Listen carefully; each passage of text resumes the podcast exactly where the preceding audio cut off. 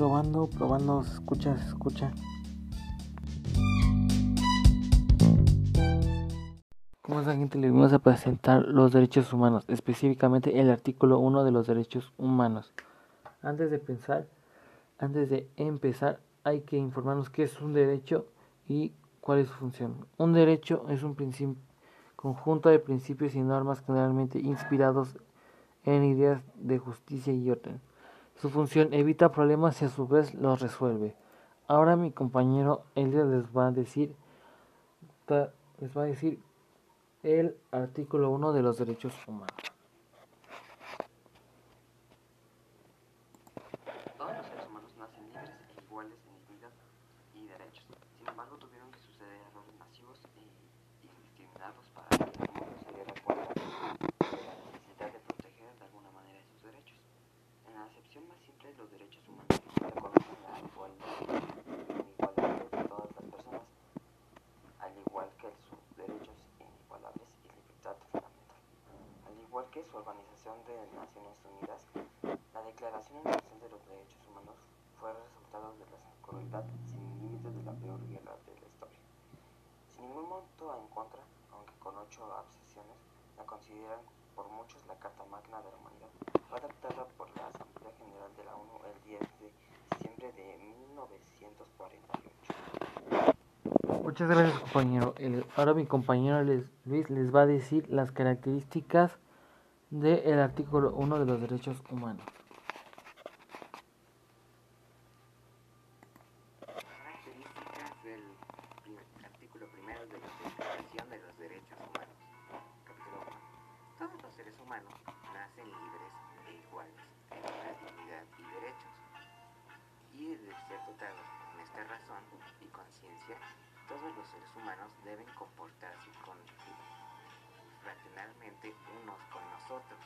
Aunque el concepto de, dignidad, libertad e igualdad parecen cuestiones del pasado, todavía queda mucho camino por recorrer para alcanzar estos derechos a todo el mundo. Vamos a analizar cada uno de los aspectos del artículo 1 y cómo se reflejan en la actualidad. La igualdad como derecho humano. Capítulo 1. En este derecho significa que todos los seres humanos somos iguales, que ningún tipo, que de ningún tipo tienen que sentirse superior a otro.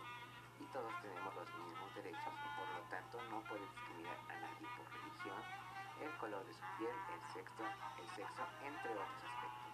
Sin embargo, la realidad es muy diferente, porque en algunos países las personas deben morir escapar de su hogar por su religión, etnia, sexo, color de piel y algunas otras situaciones de discriminación en la actualidad.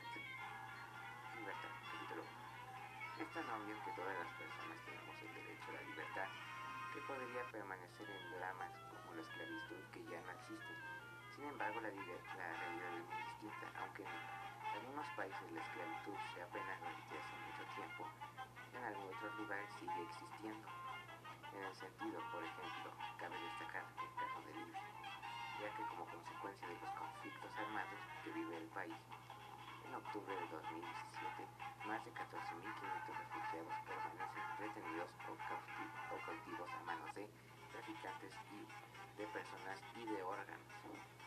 La ONU trabajó para llevar refugio y, afección y atención sanitaria el caso de Mauritania, por ejemplo, en África, en 1981 todavía era válida la esclavitud, hasta que algunas acciones internacionales obligaron al país a penalizar la, la esclavitud en todo su continente. La esclavitud actual ya no es tan, la esclavitud moderna es la trata de personas, se ha convertido en esclavitud moderna y entre, entre los años de 2012 y 2014 la ONU detectó más de 500 distintos flujos de trata de personas que forzaban a mujeres, niños y hombres a cruzar los países vecinos u otros continentes. Por otra parte, según la Oficina de las Naciones Unidas contra las Drogas, y el delito de la mayoría de las víctimas era de personas de niñas, niños y niñas y mujeres, mientras los traficantes suelen ser hombres. Dignidad, capítulo 1. La dignidad humana es el derecho que los seres humanos tenemos a ser valorados como sujetos individuales y sociales.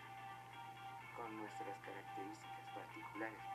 Por simple hecho de ser persona, la dignidad supone el derecho a ser nosotros mismos y, a sentirnos realizados, lo que manifiesta en la posibilidad de elegir una profesión, expresar nuestras ideas y respetar a los demás.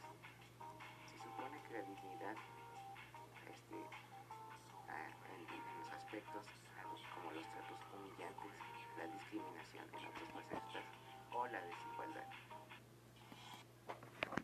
Muchas gracias compañera Luis.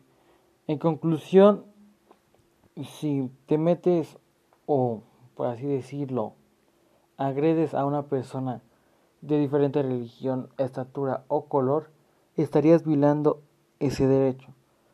Por nuestra parte sería todo, nos vemos pronto, hasta luego, bye.